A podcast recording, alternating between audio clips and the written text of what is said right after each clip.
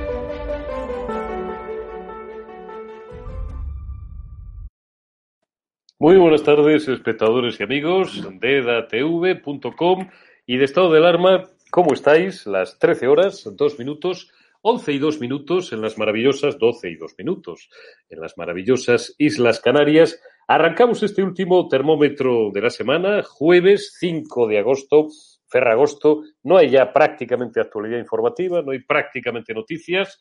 Todo el país parece estar estupidizado, y lo digo con todos los respetos, porque siempre es un orgullo que el deporte patrio consiga o haga todo lo posible por conseguir los mayores éxitos para nuestro país y opte al, mayor número de medallas posibles. Pero mmm, yo os confieso que no estoy siguiendo prácticamente nada estos Juegos Olímpicos. Me han decepcionado muchísimo por cuestiones que no voy a repetir para no hacer publicidad de una serie de discursos que esto sí que incita al odio y no otras cosas, no lo que la política y el pensamiento único y el pensamiento dominante dice que incita al odio. Unos Juegos Olímpicos completamente racializados, eh, ideologizados, feminicizados, valga el palabra, y unos Juegos Olímpicos que, sinceramente, si a mí ya me interesaban poco, históricamente. Entiendo y respeto que haya mucha gente que le sigan importando mucho porque a mí el deporte siempre me ha gustado practicarlo y lo he practicado a lo largo de mi vida y sobre todo en algunos segmentos de mi vida con, con carácter muy intenso y me ha gustado mucho practicar artes marciales, me ha gustado el boxeo, me ha gustado jugar al fútbol, me ha gustado ver el fútbol y ver el tenis en televisión, pero ver otro tipo de deportes, confieso que me aburre si no los practico, insisto. Me aburre mucho ver natación, me gusta mucho nadar, me aburre mucho ver taekwondo, me gustó mucho cuando era más joven hacer, hacer taekwondo, ¿no? Sin embargo, nunca entenderé por qué el boxeo no es un deporte olímpico. Bueno, valga esta pequeña digresión, sabéis que siempre, durante estos días de, de finales de julio y primeros de agosto, entro de una forma un poquito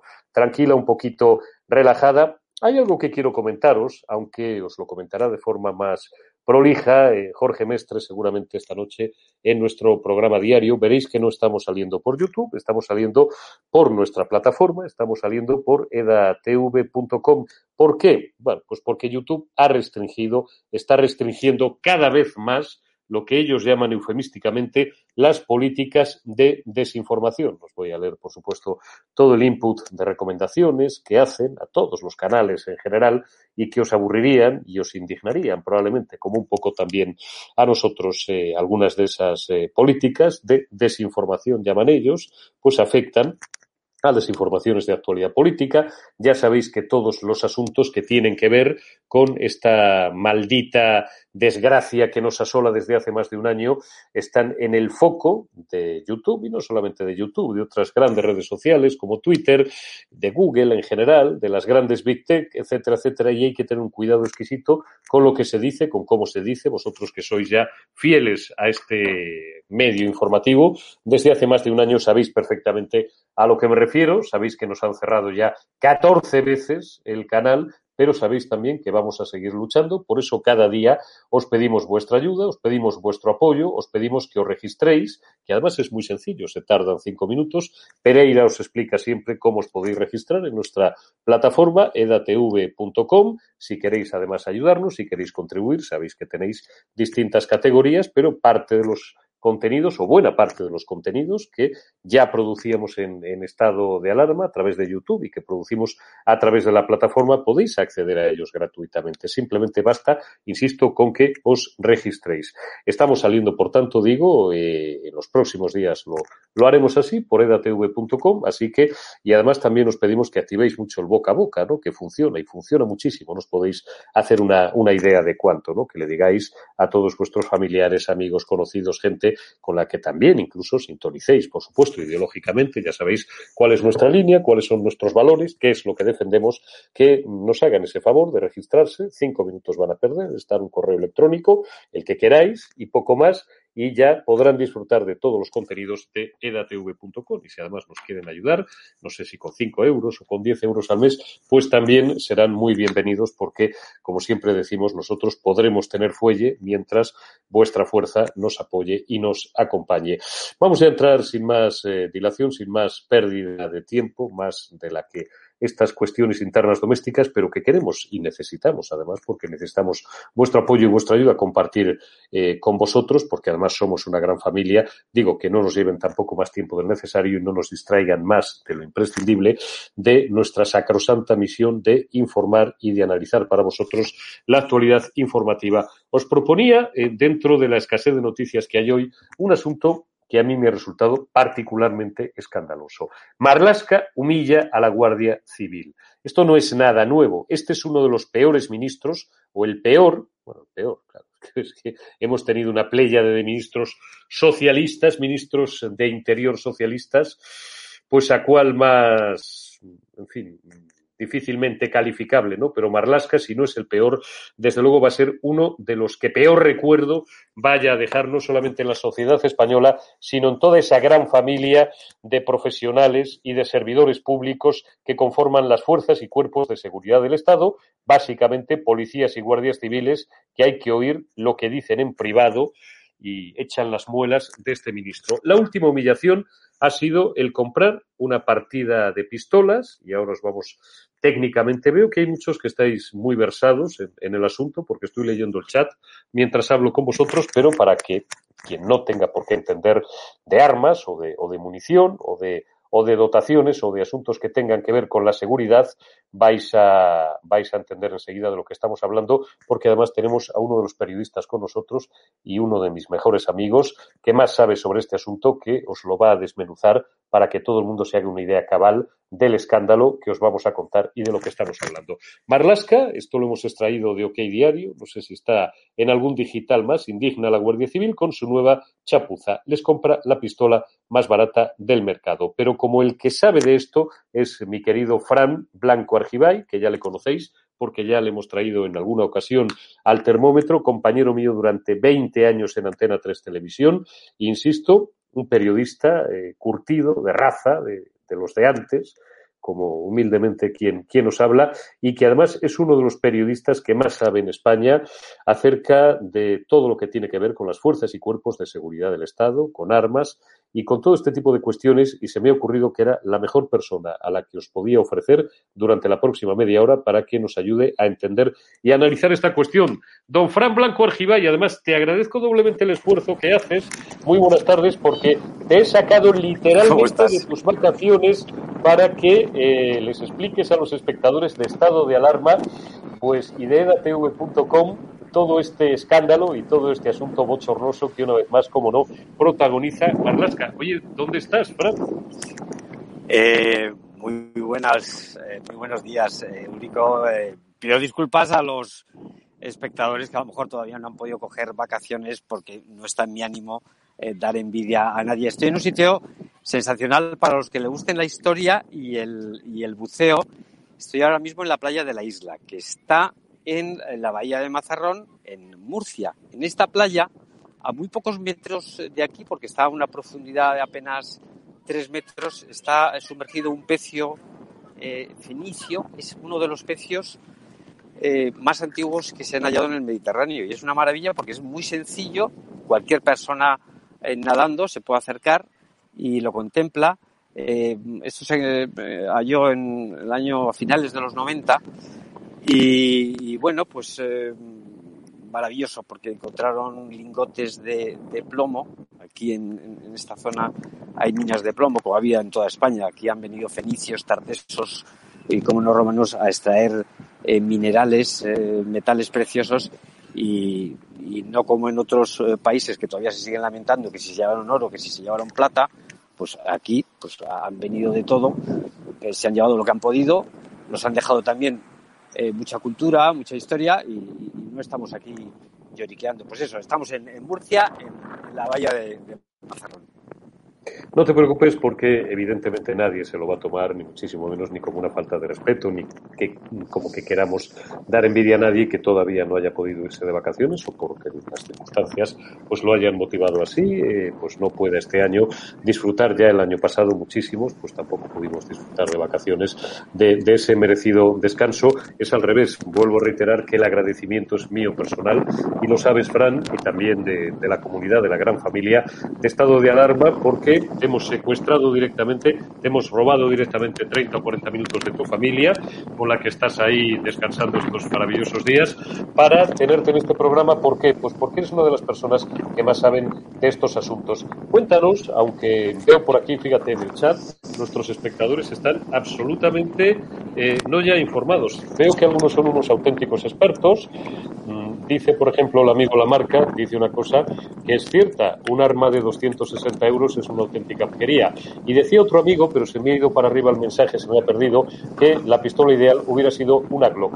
Explícanos esto exactamente y mientras Alberto nos va a ir poniendo algunas fotos, explícanos en qué consiste este escándalo, Fran. Sí, te lo voy a explicar para que eh, los que no entiendan de, armas eh, puedan entenderlo perfectamente. Tenía que renovar la Guardia Civil su arma corta, una pistola de 9 milímetros, eh, tenía que adquirir 6.000 eh, unidades para la Guardia Civil, tenía un presupuesto bastante aceptable de 3 millones de euros.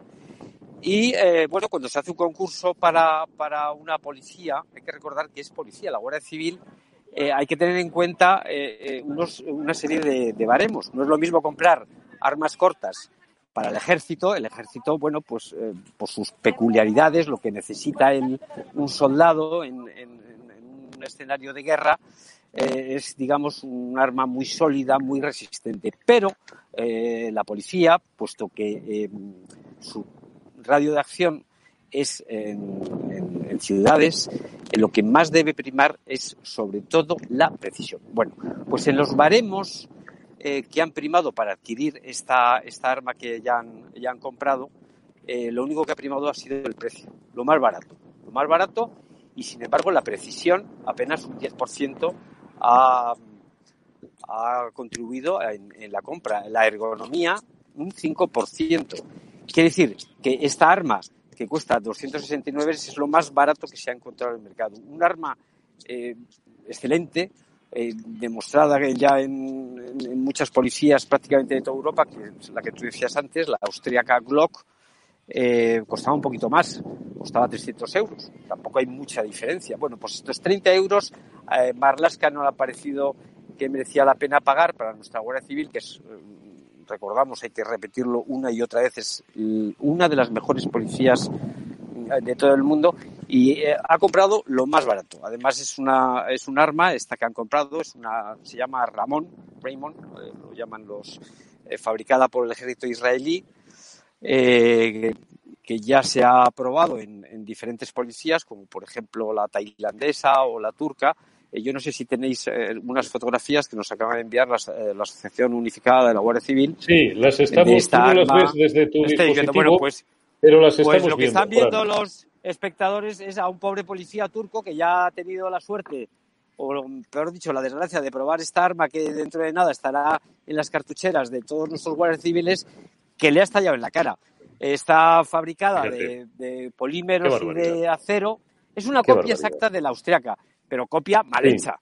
Copia barata, claro. Cualquiera que no entienda de armas intuitivamente ve esta pistola y si la ves a, media distancia dices, es una Glock, porque es verdad que es prácticamente clavada, clavada la Glock, pero no es una Glock evidentemente porque está hecha con un material, con un polímero, con un plástico, como bien dices, Fran, de, una calidad absolutamente ínfima y que además corre el riesgo de explotar. Fíjate, vuelve a ponerme Alberto la... No he querido sacar la cara entera porque es una gente de seguridad un policía turco y las imágenes además son cortesía, como nos decía Fran, eh, Fran ha tenido la gentileza a su vez de traérnoslas para que todos los espectadores de Estado de Alarma puedan verla, pero la fuente es la Asociación Unificada de la Guardia Civil, ¿no? Fíjense cómo se le ha quedado la cara, bueno, el resto de la cara nos la enseño, cómo se le ha quedado parte del ojo al policía turco al que le ha explotado en la cara la pistola.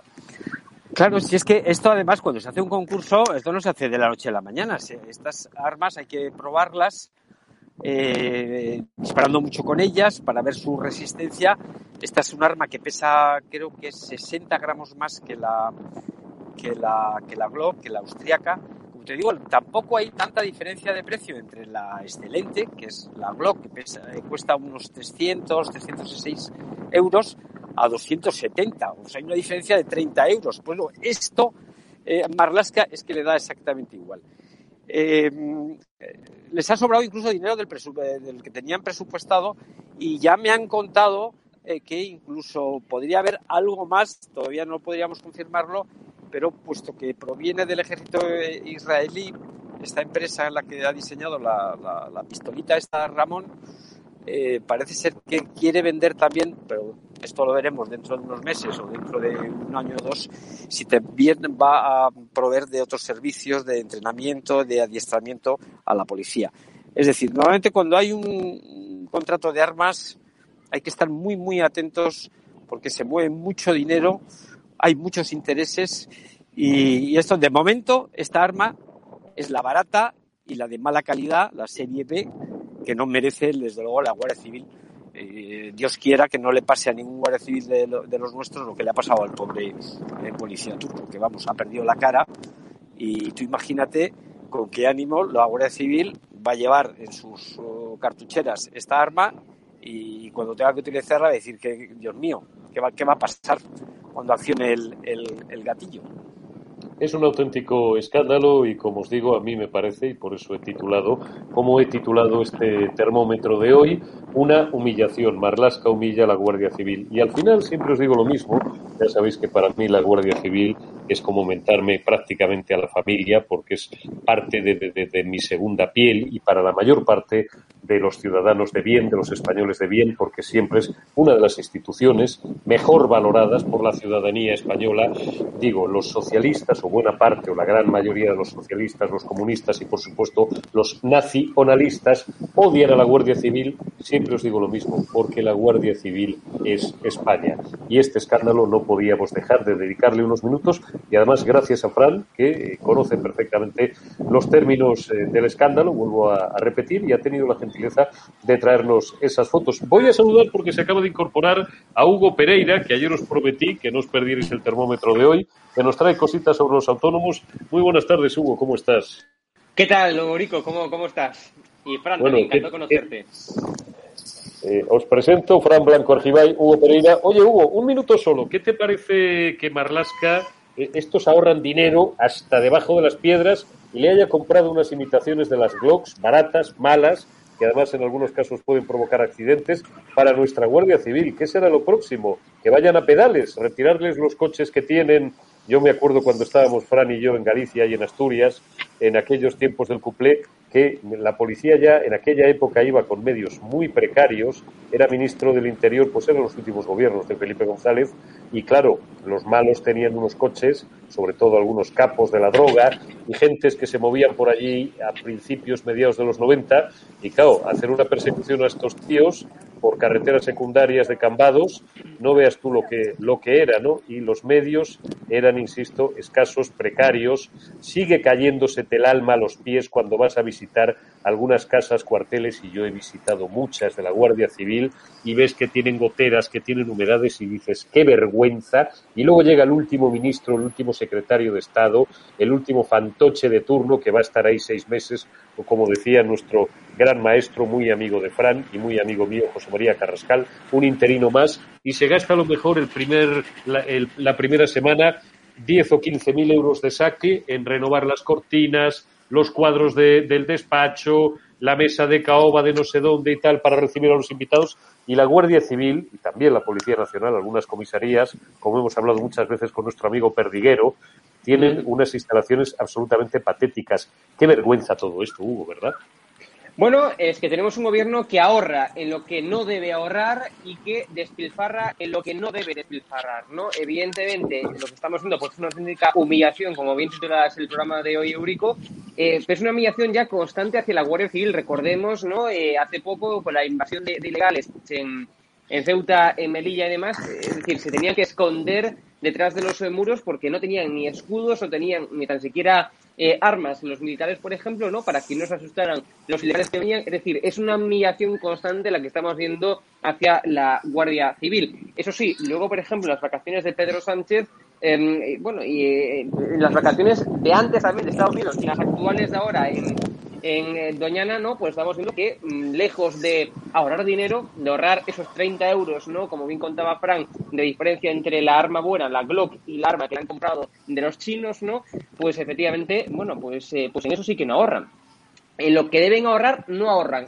Es más, no eh, conocemos o desconocemos, mejor dicho, pues la cuantía, lo que ha gastado Pedro Sánchez eh, en sus vacaciones eh, estivales, eh, que está disfrutando en estos momentos, es secreto de Estado. Es decir, conocemos dónde se aloja, conocemos dónde está, conocemos qué hace y qué dice, pero no conocemos cuánto han costado las vacaciones de Pedro Sánchez por secreto de Estado, por seguridad, ¿no? Dice, dice, dice el gobierno. O sea, es una vergüenza constante, es una humillación constante hacia las instituciones más valoradas por parte de los españoles y es un derroche continuo, puro y duro eh, en cuestiones que interesan de primera mano al gobierno. La Guardia Civil no interesa al gobierno porque la Guardia Civil, como tú decías, Eurico, representa a España. La Guardia Civil es España, es honor, es patria, ¿no?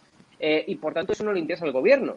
O sea, lo que interesa al gobierno es destruir a España como estamos haciendo de forma sistemática y usar los recursos de los españoles, el dinero de los contribuyentes, que no dinero público abstracto, el dinero de los contribuyentes eh, para su propio beneficio personal y sus intereses eh, personales, por tanto, ¿no?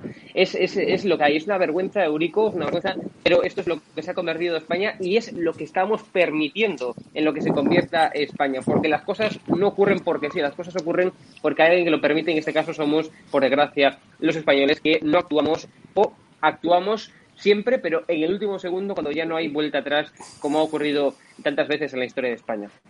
Hugo, no te quiero robar Eurico, por, perdona, Eurico, por, añadir un dato más de, la humillación constante a, la Guardia Civil, hace también, es que fue muy reciente, también fue Marlaska, hace tres meses eh, también se dotó, se cambió a la Guardia Civil, eh, se le proveyó de nuevos vehículos. ¿Qué vehículos eh, se le dieron? Pues unos Dacias, el Dacia, todo el que conozca un poquito de coches, es también la serie B de Volkswagen, que se fabrican en la República Checa, y es un vehiculito bueno, mm, tirando a regular.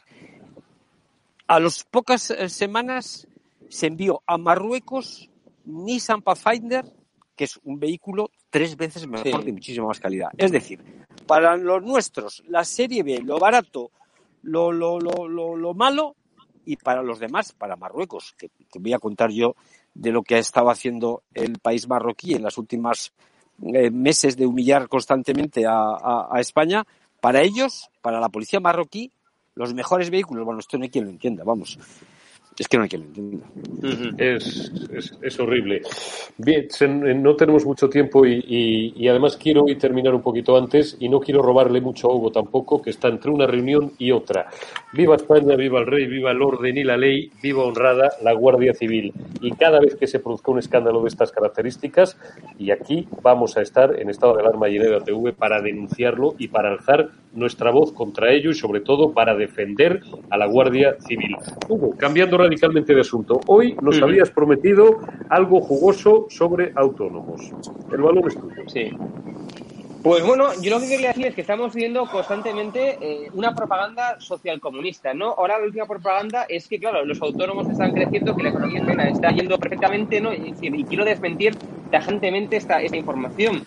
En primer lugar, tenemos que, digamos, para, para, ir haciendo una introducción a esto, tenemos que recordar que los tres eh, puntos por los cuales están en disputa todavía los dos sectores del gobierno, el sector de Podemos y el sector del PSOE, son uno por la vivienda, dos por, por la subida del SMI y tres por la reforma fiscal, ¿no? Tres cuestiones que de, que de aprobarse, ¿no? Es decir, irían en detrimento de la población española. Si se aprueba la ley de la vivienda que pretende Podemos eh, y que exige al Partido Socialista, lo que tendríamos es eh, menos oferta de viviendas y, por tanto, eso, eso iría en detrimento de muchas personas, de muchos incluso autónomos eh, o empresarios ¿no? que tienen pues múltiples viviendas en su propiedad y que las alquilan. Por ejemplo, si suben el SMI, será muy muy difícil será muy difícil ¿no? que, que, las personas más desfavorecidas, estoy hablando pues de los más jóvenes, estoy hablando de los discapacitados que no llegan al tope del, del, que marca el SMI, que no llegan a la productividad que marca el SMI, pues no pueden acceder al mercado laboral. Estoy hablando que de la reforma fiscal la inflexibilización, perdón,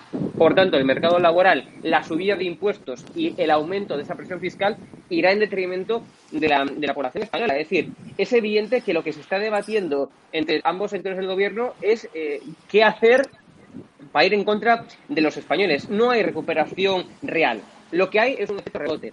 O sea, si hay un mal en la economía y si hay un mal en lo que caen de forma sistemática los periodistas y múltiples economistas es en pensar que el efecto rebote es real. No, estamos partimos de una situación muy mala del año pasado. Cualquier mejora que podamos encontrar en estos momentos, pues va a ser vista como, bueno, pues eh, que está mejorando la situación de una forma increíble. No, se llama efecto rebote, ¿no? La realidad es que la tasa de paro está incrementada. Esa es la más pura realidad. La realidad es que el número, ¿no? De, de ERTES se mantiene por encima de las 330.000 personas. Esta aquí va a ser la medida estrella de Yolanda Díaz como la vendía, ¿no? Vamos a, eh, digamos, eh, a potenciar los ERTES, ¿no? Para que aquí no haya parados y, para que no se... Mentira cochina, ¿no? Es decir, algo que ya veníamos comentando eh, en las tertulias múltiples personas entre, tú y yo, entre Eurico y yo, ¿no? Por ejemplo, pues es que esto se va a convertir en paro real. Luego, otro dato real es que los autónomos en esta actividad están en niveles récord.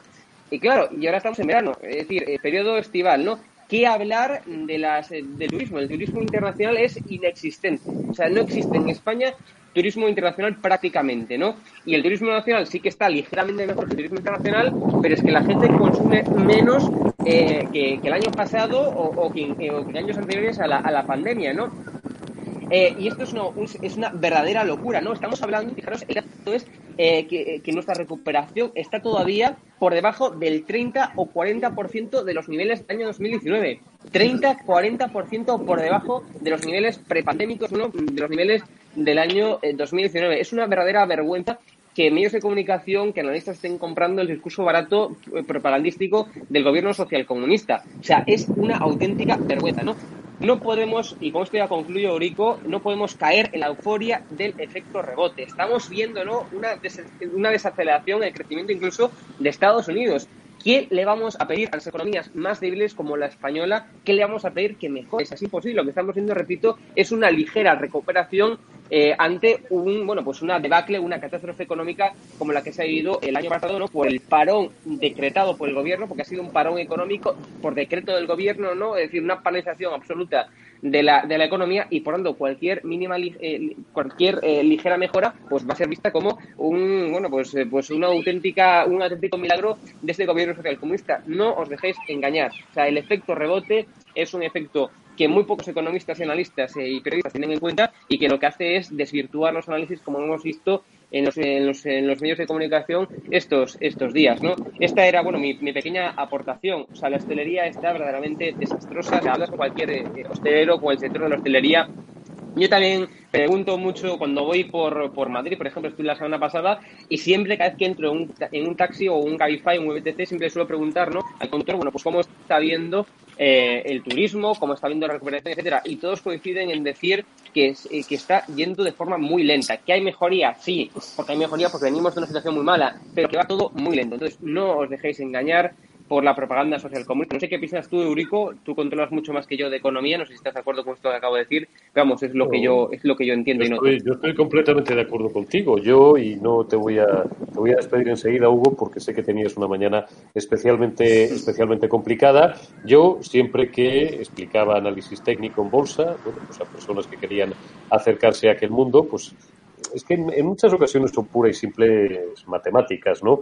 Yo les decía, fijaos, cuando una acción cae de 12 a 6 euros, ha caído un 50%.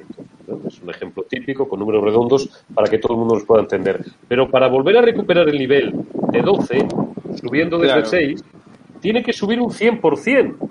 Claro. Algunos me decían, qué pero grullada, qué tontería. Digo, no, de tontería nada, porque estoy mucha gente, la mayor parte de la gente, no en el fondo es contraintuitivo, que o no lo entiende o no lo tiene en cuenta. De 12 a 6 es una caída de un 50. De 6 a 12 es una subida de un 100. Lo mismo pasa claro. con el crecimiento, con los niveles de paro, tal. Es decir, como hubo una caída de la actividad en muchísimos sectores de hasta un 100%, del ocio nocturno, como nos cuenta nuestro amigo Tito Pajares, cada vez que le llamamos, que le tenemos en el canal un par de veces, un par de veces o tres al mes, porque le seguimos mucho el pulso a los empresarios de ocio nocturno que han quedado absolutamente arrasados. Las agencias de viajes, por razones obvias, durante meses tuvieron que cerrar, se quedaron a cero, porque algunos pues bueno, con las idas y venidas del año pasado, podían abrir un poquito, recuperar un 25%, hasta un 40 o un 50% de aforo, después volvían a cerrar, volvían a abrir y tal, pero la caída fue tan brutal que cualquier atisbo de rebote, en bolsa claro. esto se llama rebote del gato muerto, es el nombre sí. eh, dentro de la jerga técnica que se utiliza en bolsa para cuando una acción está prácticamente en caída libre, las caídas tampoco son verticales durante todo el tiempo, va teniendo Claro. leves rebotes, leves repuntes técnicos y eso es en lo que estamos, no estamos en un crecimiento real. Tiene razón Hugo Pereira y bueno, que los autónomos son los grandes paganinis, pues yo creo que a estas alturas Bueno. es un argumento que no es debatible, es la verdad. Fíjate, fíjate que la cuota de trabajadores eh, no está aumentando en torno a un 3 y 12, entre 3 y 12 euros, ¿no? Es decir, eh, si realmente hubiera esa recuperación, como dice el gobierno, de los autónomos, ¿por qué de forma sistemática está yendo en contra de los autónomos?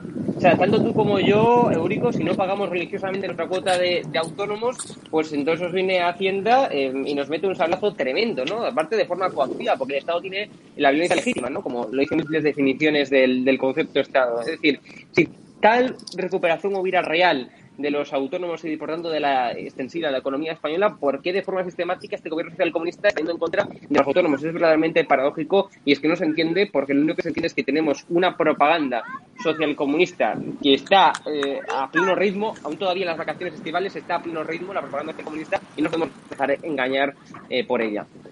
Está claro. Gracias, Hugo Pereira. Gracias, hermano. Nos vemos el próximo domingo en tu programa y hablaremos mil veces antes tú y yo de otras cosas. Fran, ¿cómo está ahí, cómo está ahí el turismo? ¿Lo estás notando igual que otros años? ¿Se ha recuperado el 100%? ¿Se ha recuperado un poco? Pero evidentemente se sigue notando el, el- el, golpetazo del, del año pasado.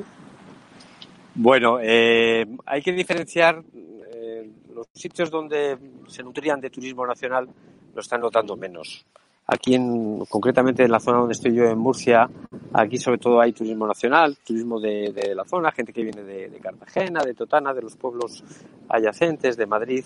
Aquí vienen menos eh, turoperadores y, en fin, gente de, de, de fuera, franceses o ingleses. Esta zona está resistiendo bien, así como están resistiendo bien el turismo rural en, en, Galicia, en Asturias, sobre todo en Navarra, creo que son las tres eh, regiones donde están aguantando bien gracias al turismo nacional. A Dios gracias, eh, la mayoría de españoles tiene dos dedos de frente y ha decidido este año veranear aquí en, su país, que tenemos prácticamente de todo, no como otros ministros o exministros, mejor dicho, como Ábalos, que no se le ocurre otra cosa que irse en verano a Punta Cana.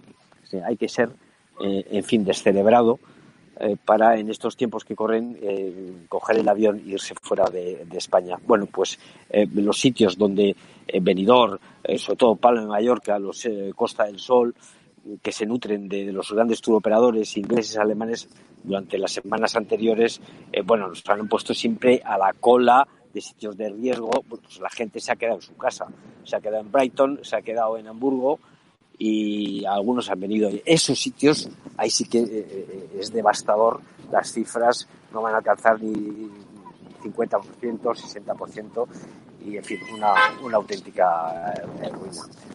Es una auténtica ruina. Vamos a invocar ya la recta final de este termómetro de hoy, jueves 5 de agosto, tocando un último asunto.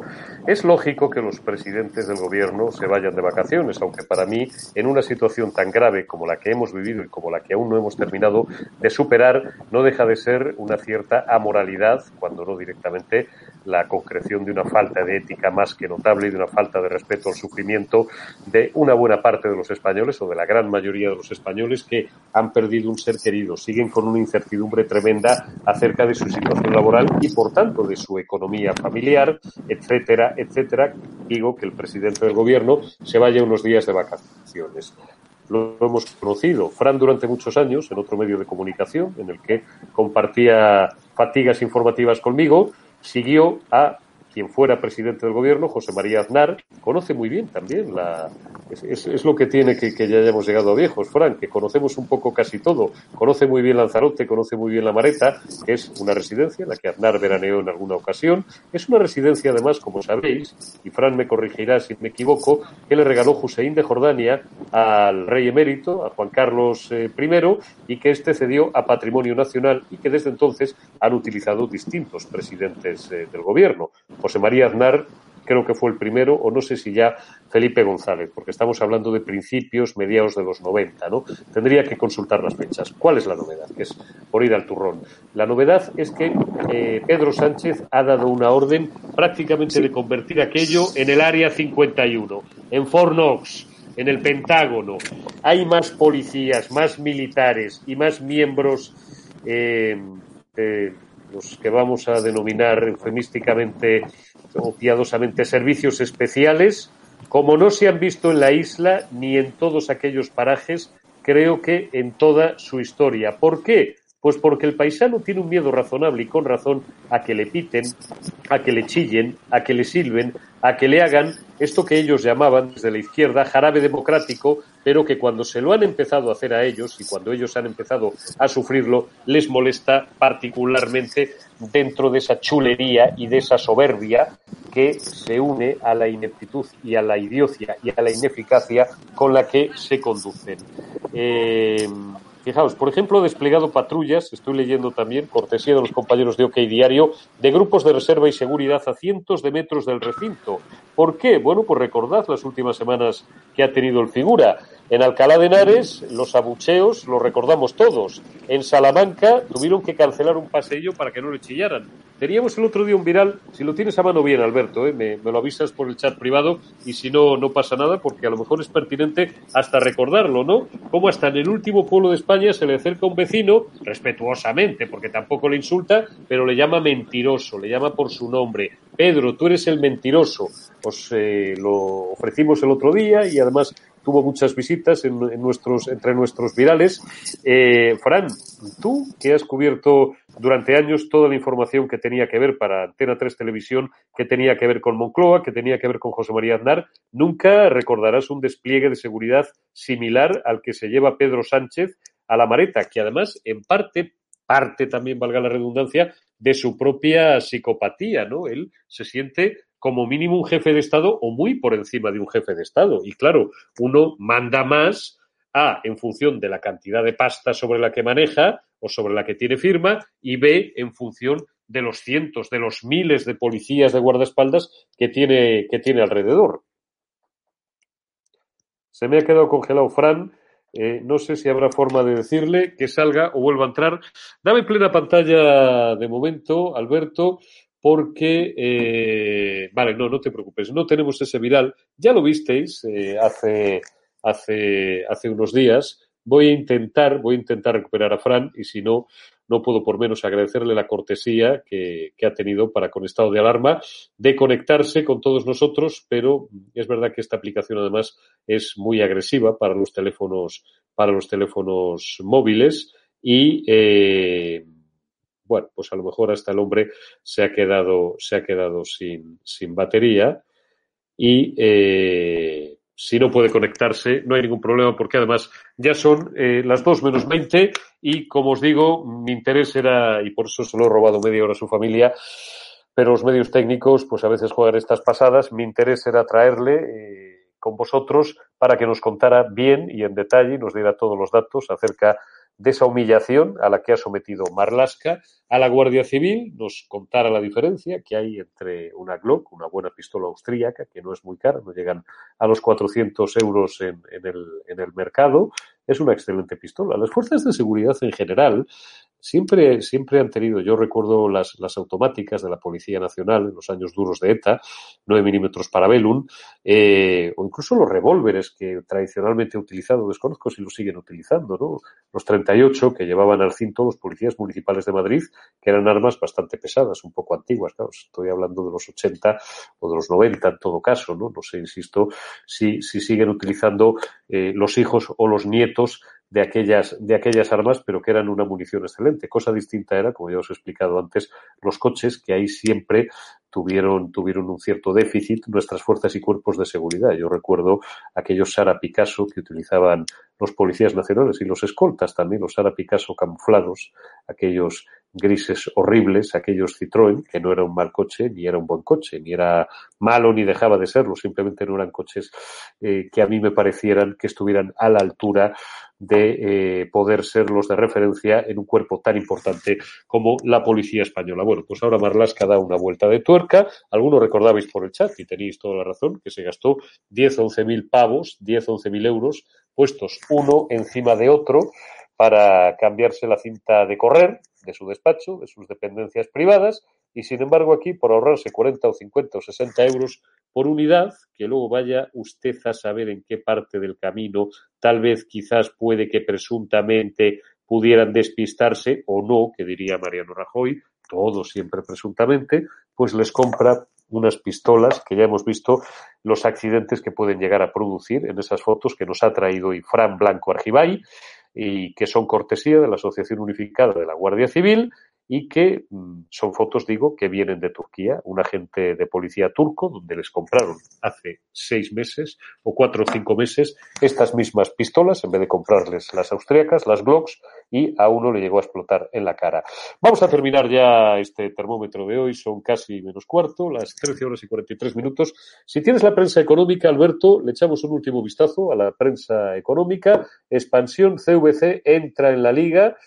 No es materia de este programa, no sé si os interesa mucho el deporte o no, ya sabéis, ese fondo de inversión americano que le ha comprado a Tebas. Es una buena operación por parte de Tebas. ¿eh? Yo lamento que Florentino no esté de acuerdo y que al Real Madrid no le guste, porque claro, uno de los primeros efectos es ya deshacer completamente y desmontar ese proyecto de Liga de las Estrellas o de Liga Europea que querían hacer Florentino, que quería hacer eh, el Barça y que quería hacer el Atlético de Madrid, junto con los grandes clubes de la Premier también y los grandes clubes italianos. Pero esto va a suponer 2.700 millones, una inyección muy grande de dinero a los clubes en forma de préstamos blandos, como sabéis que van a reactivar a un moribundo fútbol español, como otras, eh, la mayoría de las de los sectores económicos de este país. Los grandes bancos españoles, dice el economista, vuelven a dividendos del 7%.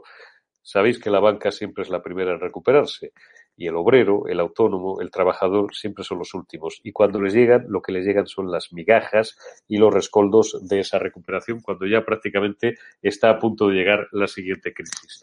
Triste vida la del obrero, como decían antes, ya sabéis que yo detesto este término, porque me parece propio de un marxismo casposo, que si alguna vez tuvo sentido hace dos siglos, que seguramente ya ni siquiera lo tenía en origen, hoy en día es más mentira, aparte de más criminal que nunca, ¿no? Pero sí la clase media, la sufrida clase media, que es la que ha sufrido los mayores golpes desde la primera gran crisis de este siglo, desde 2008. Terminamos con la portada de cinco días, CVC, mismo asunto, desembarca con 2.700 millones para sanear el fútbol español.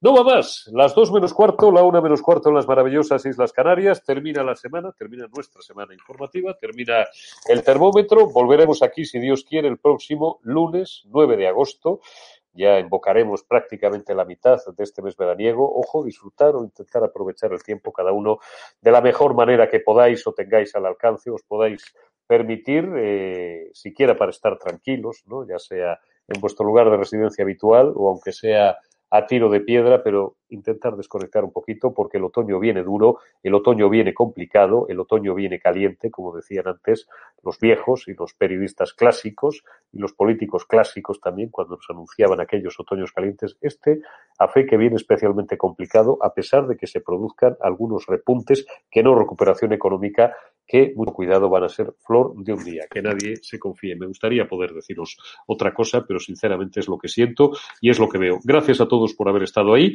Os veo el próximo lunes, 9 de agosto, con más noticias en una nueva edición del termómetro. Portaos bien, intentad disfrutar o al menos descansad y el lunes más.